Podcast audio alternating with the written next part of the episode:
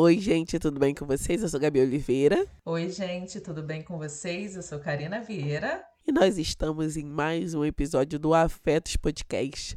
Gente, eu não estou sussurrando no ouvido de vocês. Eu estou rouca mesmo.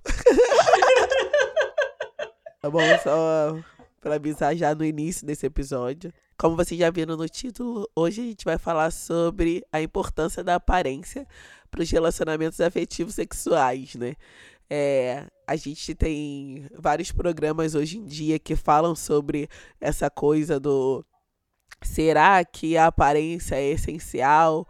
É, como a gente dribla esse. Como a gente pode driblar essa barreira da aparência. A gente tem um reality famoso na, Netflix, né? Que é o Casamento às Cegas, que fala um pouco disso. A gente vai falar sobre como a gente se percebe nas nossas relações e também como a gente analisa esses realities e como a gente assiste com a nossa reação. Mas antes disso, é para vocês seguirem a gente nas nossas redes sociais, Afetos Podcast no Instagram e P Afetos no Twitter. A gente tem um grupo no Telegram, é só você jogar na busca Afetos Podcast que ele aparece. E nós já temos data e local do lançamento do nosso livro. Mas antes de tudo isso, da gente dar os próximos recadinhos para vocês e falar um pouquinho mais sobre o episódio, a gente precisa contar que mais uma vez o Itaú está com a gente. Nesse episódio, a gente vai falar sobre como a aparência, a forma física das pessoas ainda está sob escrutínio. É, seja em um show televisivo, seja nos aplicativos de relacionamento ou na vida real. Sim, e falando de escrutínio, palavra estranha, né? Mas que nada mais é que algo que você examina bem, bem de pertinho mesmo com bastante atenção. A gente também precisa parar para prestar atenção aos golpes e fraudes que estão na praça. As pessoas acreditam, né, ainda hoje, que só os idosos ou pessoas com pouca instrução caem em golpes. Mas a gente sabe mesmo sendo 35 mais, não é, Gabi? A gente sabe bem que todos nós estamos sujeitos a passar por isso, mas que a única coisa que pode salvar a gente é a informação. Sim, Karina, é verdade. Informação faz toda a diferença. Por exemplo, um dos golpes que eu ouvi falar é sobre o golpe do falso motoboy. Minha vizinha comentou lá no grupo do condomínio que recebeu uma ligação de uma pessoa dizendo que o cartão dela foi fraudado e pedindo que ela digitasse a senha do cartão dela no teclado do telefone. Você acredita? E não foi só isso. Essa pessoa pediu para ela cortar o cartão dela no meio, que aí um portador do banco ia até a casa dela para retirar o cartão cortado. Um portador, sabe? Um, um, entre aspas. Mas aí a gente precisa estar atento aos detalhes, né? Porque mesmo com o cartão cortado ao meio e com o cartão em mãos, mais a senha digitada através do celular, você já sabe, né? O golpista tá com tudo que ele precisa para fazer compras e saques com o cartão dela. E aí ela se ligou nesse esquema e desligou a ligação. Inclusive, eu vi uma propaganda do Itaú que o próprio banco dizia pra gente nunca digitar ou falar senha para outra pessoa e muito menos entregar o cartão na mão de alguém, que nem o Itaú ou qualquer outro banco pede isso pra gente. Nunca, nunca, gente, por favor. É, e os golpes e, e fraudes estão né, sempre se atualizando. O que vale cada dia mais é a gente buscar informação e ficar ligada para a gente não ser passada para trás. É, e desconfiar também, né? Se a gente recebeu uma ligação de alguém pedindo para você digitar sua senha, pelo amor de Deus, não façam isso. E dizendo que vai buscar o seu cartão. Isso não vai acontecer. A gente aqui, gente, acredita que informação é essencial. E por isso que a gente entrou nessa junto com o Itaú, na campanha contra golpes e fraudes porque juntos nós podemos proteger em dobro. E a gente, eu e Gabi, queremos convidar vocês para entrarem junto com a gente nesse movimento de conscientização. Na descrição do episódio, a gente vai deixar um link com diversas dicas para vocês se prevenirem de golpes e fraudes. Obrigada, Itaú, pelo convite. Karina, vamos lá. Vamos ao tema desse episódio. Meu Deus. Então, saiu a terceira temporada de Casamento às Cegas, um reality show que a gente já fez um episódio aqui aqui no Afetos. A gente comentou sobre a edição do Brasil, não foi, Gabi? A edição BR. E aí saiu a terceira temporada dos Estados Unidos. Anteriormente a isso, tinha saído uma temporada do Japão. E eu, como boa é, consumidora de reality shows de gosto duvidoso, vi todos eles. Vi as três temporadas estadunidenses, vi a temporada do Japão e vi a única, até agora, temporada que teve é, brasileira. E, cara, falar dessa terceira temporada, assim, e trazer esse assunto, né, da é, preocupação excessiva que algumas pessoas têm com a aparência das pessoas, para mim fica muito complicado. Essa terceira temporada, por exemplo, tem situações que são extremamente vergonhosa para alguns participantes e tem e humilhantes para as mulheres que participam dessas situações, porque são duas mulheres que ficam ali sob, sob o olhar desses caras o tempo inteiro, tendo sua, seu corpo dissecado e, e apontado e, e às vezes é, elogiado, mas muitas vezes depreciado, de uma forma que quem vê o reality show fica bastante incomodada.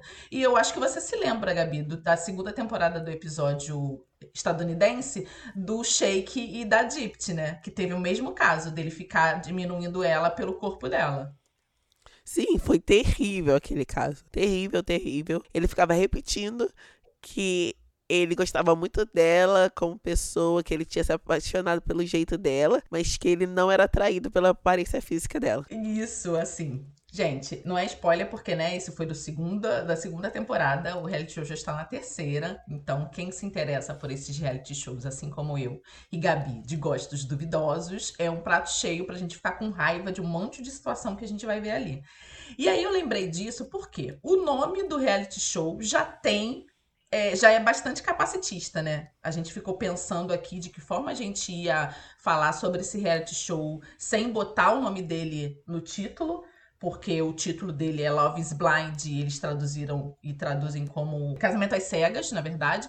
E a, a, o grande pulo do gato nesse episódio é que as pessoas se comunicam. Nesse episódio, não, né? Nesse reality show, é que as pessoas se comuniquem, encontrem os seus pares, os seus pares, né? As pessoas com quem elas vão se relacionar, é através de uma cabine. Então, você conversa com a pessoa, troca lá informação, pá, e depois de uma semana ou dez dias de conversa, você pede essa pessoa em casamento sem nunca ter visto ela, e depois que você vai para esse encontro.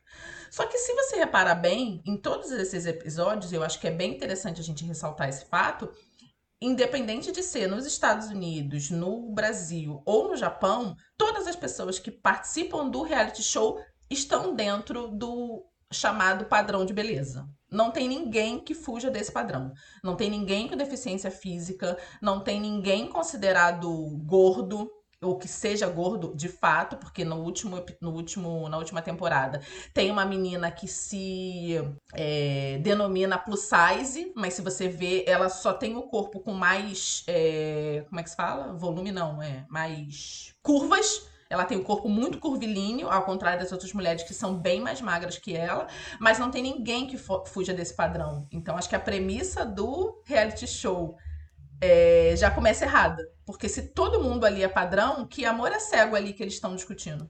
É, é, é, eu, eu entendo a, a, problemática que você traz. Mesmo dentro da, desses, desses. estando com, com perfil padrão, ainda assim, claramente, assim, a, mulheres asiáticas, é, que teve um problema na outra temporada. A, a Gypsy também, que é uma mulher indiana, é, mesmo não sendo totalmente fora do padrão, ainda assim, os conflitos acontecem, né? Os conflitos por conta da aparência. Sim, sim. E isso foi o que a gente viu no, na terceira temporada, assim, tem dois personagens masculinos. Eu vou tentar não dar muito spoiler para quem não viu, mas tem dois personagens masculinos que se é, atraem, não sei se atrair é a melhor descrição, mas que é, conversam com essas duas mulheres. As duas são bem padrão, tá? Uma só é um pouquinho mais baixinha, mas tem um corpo muito ok. E essa mulher, por mais que ela seja baixinha, ela nunca vai ter problema, por exemplo, de ser considerada gorda ou ter algum tipo de problema de achar roupa do tamanho dela, ou qualquer coisa do tipo, que as pessoas que são,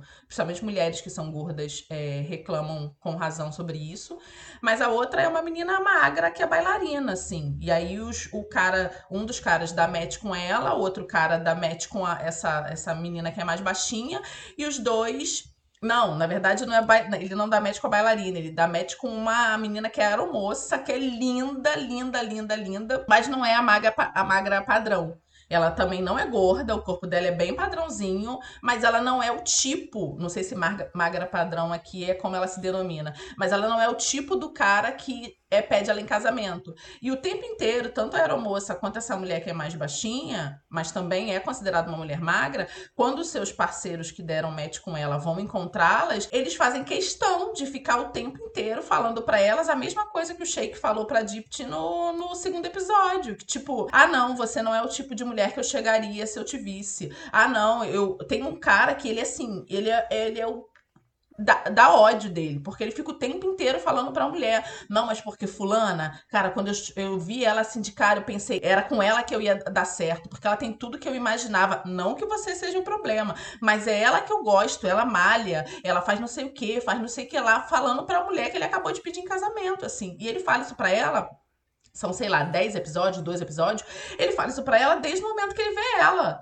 E eu fico pensando, mulher, mas o que, que, que, que você tá fazendo aí? Tipo, esse cara tá deixando bem claro para você o tempo inteiro que ele não se sente atraído por você. Ele fala isso pra ela. Nós tivemos uma conexão emocional muito forte, mas eu não me atraio por você fisicamente. Tipo, querido, isso não é sinceridade. Você tá, só, só tá sendo cruel, sabe? É, e o outro fala pra menina, pra outra menina a mesma coisa, tipo, ah, não, eu me sinto mais atraído pela fulana, mas foi com, mais como se fosse um, um, uma forma de deixar ela mais tranquila, né? Mas foi com você que eu me interessei emocionalmente, foi a sua mão que eu pedi em casamento.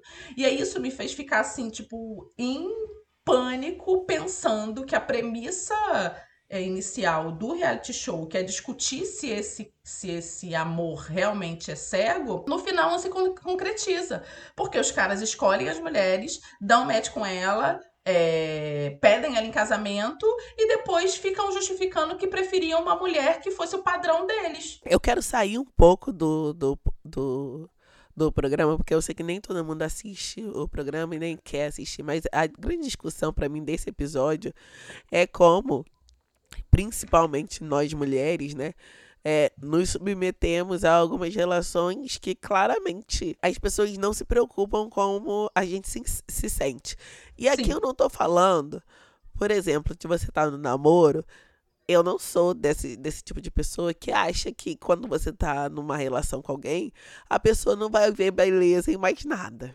Entendeu? Isso não é. Isso, gente, isso é mentira. Ela pode falar, ah, fulana de tal é bonita, né? E pronto, acabou. Ou você falar, ah, nossa, eu achei fulano de tal muito bonito. Agora, o que acontece na dinâmica do, do reality é que claramente as pessoas falam, eu não gosto do que eu estou vendo, mas eu tô com você assim mesmo. Cara, como você vai se relacionar? Isso acontece na vida real. Sim, nós temos amigas que estão em relacionamentos que os caras claramente falam que, ah, ficam comparando o tempo todo, ficam falando que, que elas engordaram, emagreceram, que não é o tipo de, de mulher que eles gostam e etc. E as pessoas continuam nessas relações. Isso é muito complicado. Muito, muito, muito complicado, porque não existe o mínimo de cuidado nessa fala. É... E eu acho que por isso que eu gosto de pegar nessa coisa do papel de gênero, Gabi, porque eu acho que esse cuidado só existe de um lado, não existe do lado dos caras para as mulheres. Porque é, eu acho que é muito mais difícil, e isso eu não estou dizendo que não existe, eu só estou dizendo que é muito mais difícil de acontecer, é uma mulher ficar com um cara que pode não estar muito bem em forma. E ela não vai ficar perturbando o juízo dele pra ele perder o, a barriga dele de chope, sabe? Se isso não for um problema para ele.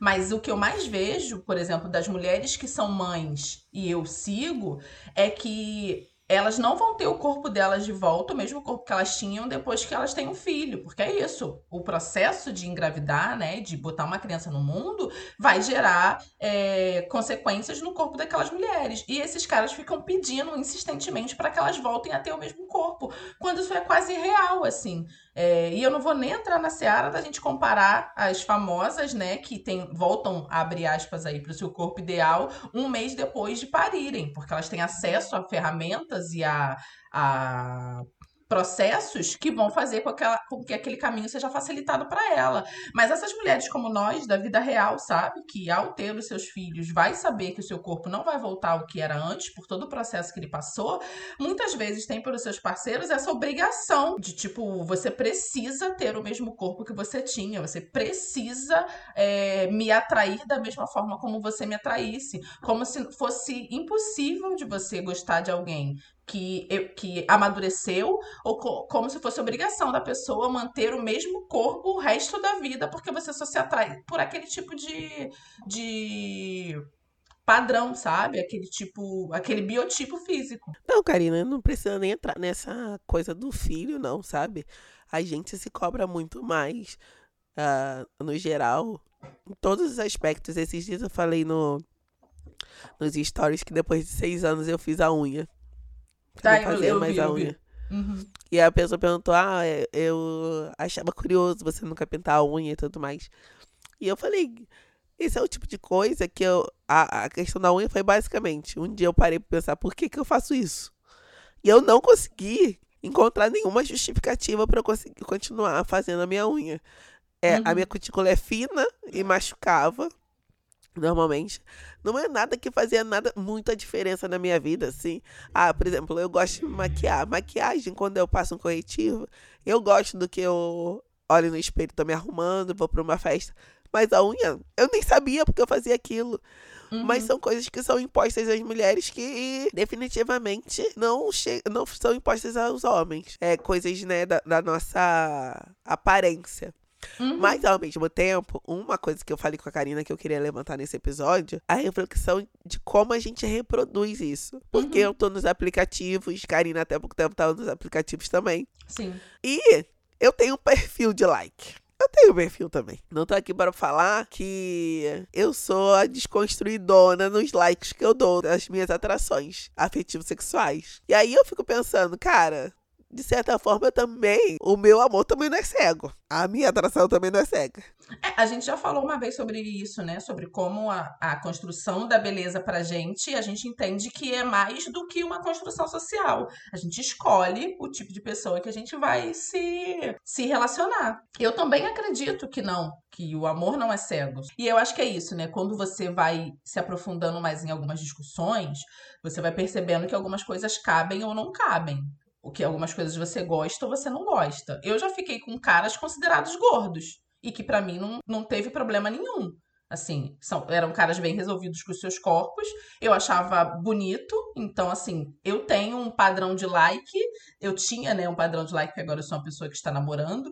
É, eu tinha um padrão de like desde que o cara fosse preto. Se ele fosse preto, eu dava like nele. E de acordo com algumas características. Agora, se ele fosse gordo, se ele fosse magro, isso para mim também nunca foi um problema. Mas é óbvio, claro e evidente que eu estou falando aqui de uma experiência que eu vivi. Isso não quer dizer que isso seja regra e régua para outras pessoas. É o que você falou, quando você entra no aplicativo, você tem lá um padrão das pessoas que vão te atrair ou não. Ó, é assim, é assim, é assado, é assim. Só que aí, Gabi, a gente também tem que pensar, e mais uma vez aqui eu trago a responsabilidade pra gente, como os nossos desejos e a, a construção de beleza é feito a partir das coisas que a gente consome, a partir do, das pessoas que estão à nossa volta, a partir do que a gente acredita ou passa a acreditar que é desejável e é bonito.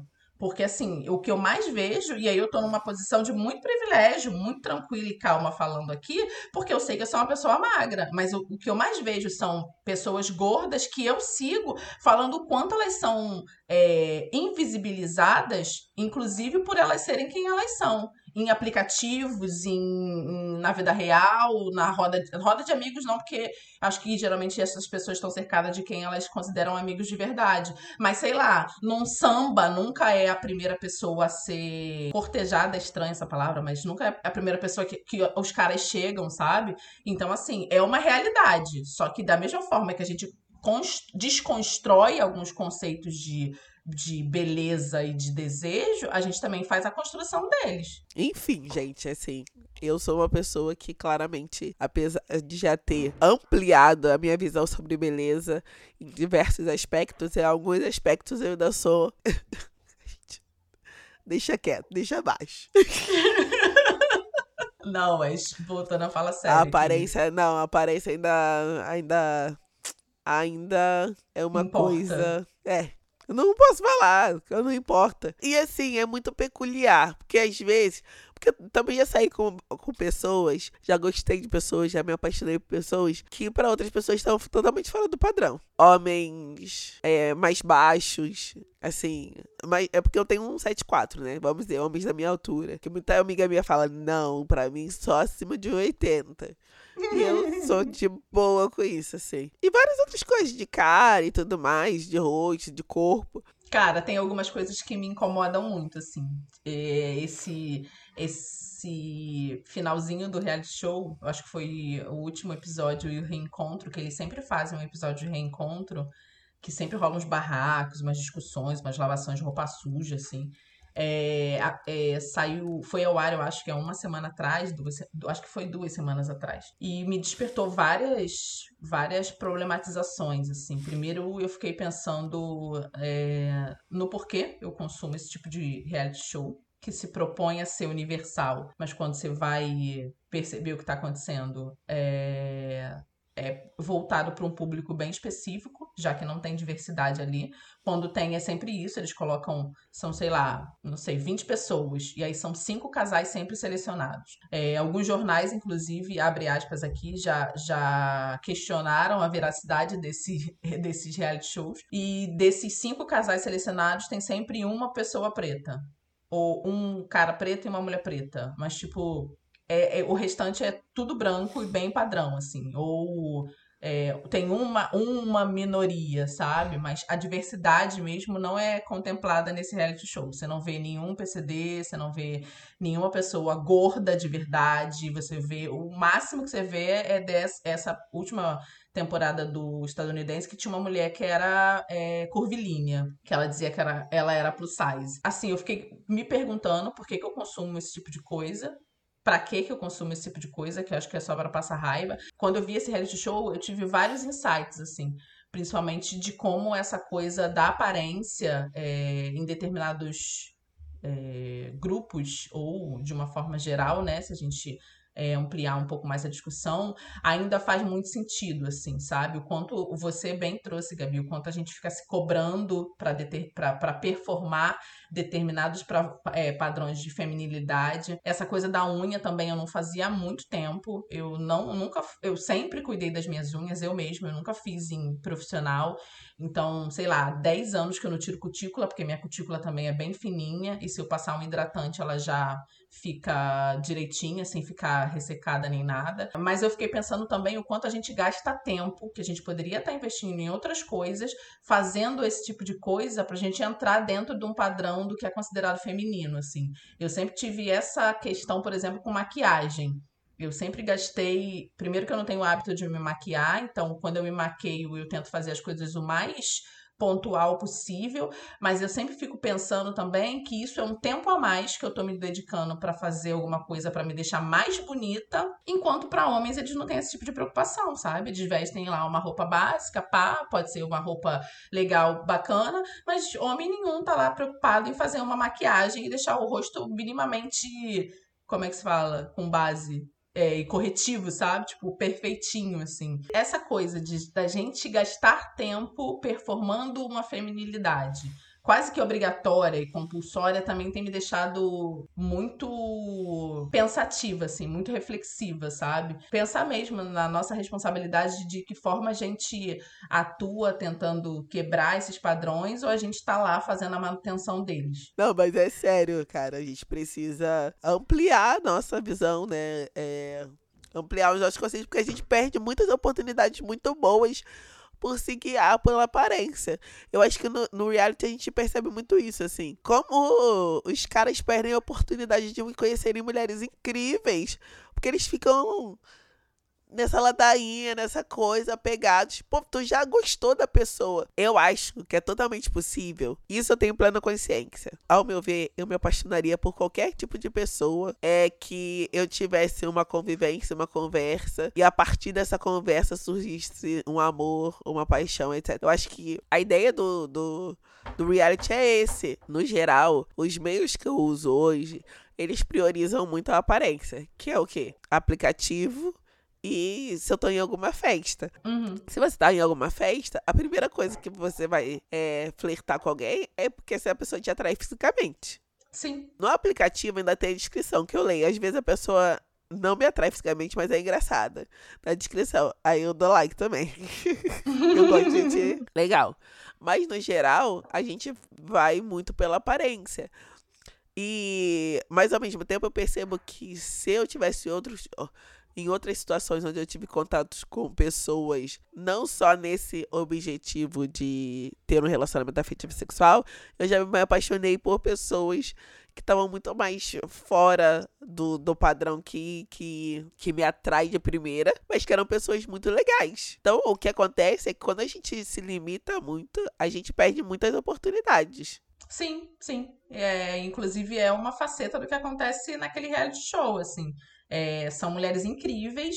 É, eu, eu, embora eu acho esses reality shows de procedência duvidosa, né? Procedência não.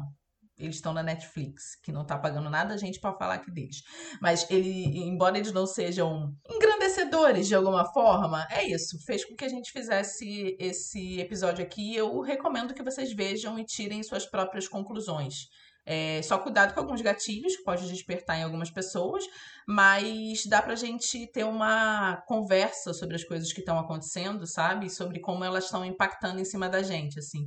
Principalmente sobre essa coisa da padronização. Eu sigo uma é, influencer digital no Twitter, chamada Luana Carvalho, que é uma mulher preta e gorda, que ela fala bastante sobre isso. Ela não poupa palavras, ela bota bem o dedo na ferida, principalmente da gente que está muito dentro do padrão e não consegue abrir o nosso olhar para as dificuldades e para as é, falta de liberdade de transitar que as pessoas gordas têm, é, seja na nossa cidade ou é, ampliando a discussão para mais lugares. E ela levantou um debate sobre um termo que eu achei bastante interessante, chamado mid-size. Que além do plus size, que são mulheres que vestem a partir de 46, 48, tem a tal do mid-size agora, que são mulheres que estão dentro dali da média vestindo 42, 44, que estão reclamando que não estão achando roupas nas lojas de departamento para os seus corpos. E aí a gente pode ampliar ainda mais essa discussão sobre como não existe um, uma tabela de tamanho de, de roupa, sobre como a indústria da moda, isso aí gera outros episódios para a gente falar, Gabi, está diminuindo o, o, a numeração das suas roupas, e aí se você sempre vestiu 42 você passa a vestir, sei lá, 44 e se acha inadequada, porque ela está diminuindo o tamanho das roupas está mantendo a padronização. Como existe essa falta de padronização dentro do, da, da indústria da moda, então uma roupa que é P de um lado pode ser M do outro, pode ser, chegar a ser G do outro, e talvez dever, devesse né, ter um, algum tipo de regulamentação para que a gente pudesse ter uma noção real de quanto a gente está vestindo e não ficasse nessa neura de que, ah, eu sempre vesti 40, agora eu estou vestindo 42, então eu estou gorda, sabe? Como se qualquer pedaço que não coubesse dentro de uma roupa que você vestia quando você tinha 14 anos te faz, faz você uma pessoa gorda. E para além disso, eu ainda vi uma outra discussão que é, que é como as pessoas acham que o peso delas faz com que elas sejam consideradas magras e gordas sem levar em consideração a altura, né? Porque ter 70 quilos numa pessoa de 1,50m é, é, é diferente de ter 70 quilos numa mulher de 1,80m. Então, assim, são muitas coisas para a gente pensar, muitos impactos para a gente falar e muita reflexão para a gente fazer o quanto a aparência ainda faz é, diferença na nossa vida, seja nas redes sociais, seja assistindo reality show, seja nos encontros a partir de aplicativos, ou seja nas nossas relações diárias, no dia a dia mesmo. É isso, gente. É Fica aí a reflexão que a Karina colocou. A gente está fazendo a manutenção dessa forma de se, de se relacionar, onde a aparência é a principal, é o principal fator de decisão, ou a gente está quebrando com isso, ou a gente está tentando quebrar com isso. Eu acho que é isso é importante. E também é importante a gente não se submeter a relações onde a nossa aparência está sempre sendo colocada em questão e sempre tentando, sempre sendo colocado como algo que nos desabilita para estar naquela relação. Mesmo se for bonito, não pode falar nada. Só te é. chamar de linda, maravilhosa. é isso, gente. É, chegamos ao fim. Tá doendo sim. Já dizia aquele pagodinho. É, chegamos ao fim de mais um episódio do Afetos Podcast. Não esqueça de seguir a gente nas nossas redes sociais. Twitter é o Afetos, Instagram é o Afetos Podcast. É, lembrando que este é um episódio que tem o apoio do Itaú, então escuta lá a nossa vinheta de entrada que você se você chegou até aqui, né, você já escutou, óbvio. Sim, a gente vai deixar um link na descrição do episódio para vocês conseguirem é, adquirir mais informação e se livrar de golpes e fraudes, que está aí cheio na praça. É... Teremos lançamento do livro dessas pessoas que vos falam, mas isso vocês só saberão nas nossas redes sociais. Um beijo e até a próxima. Tchau, tchau.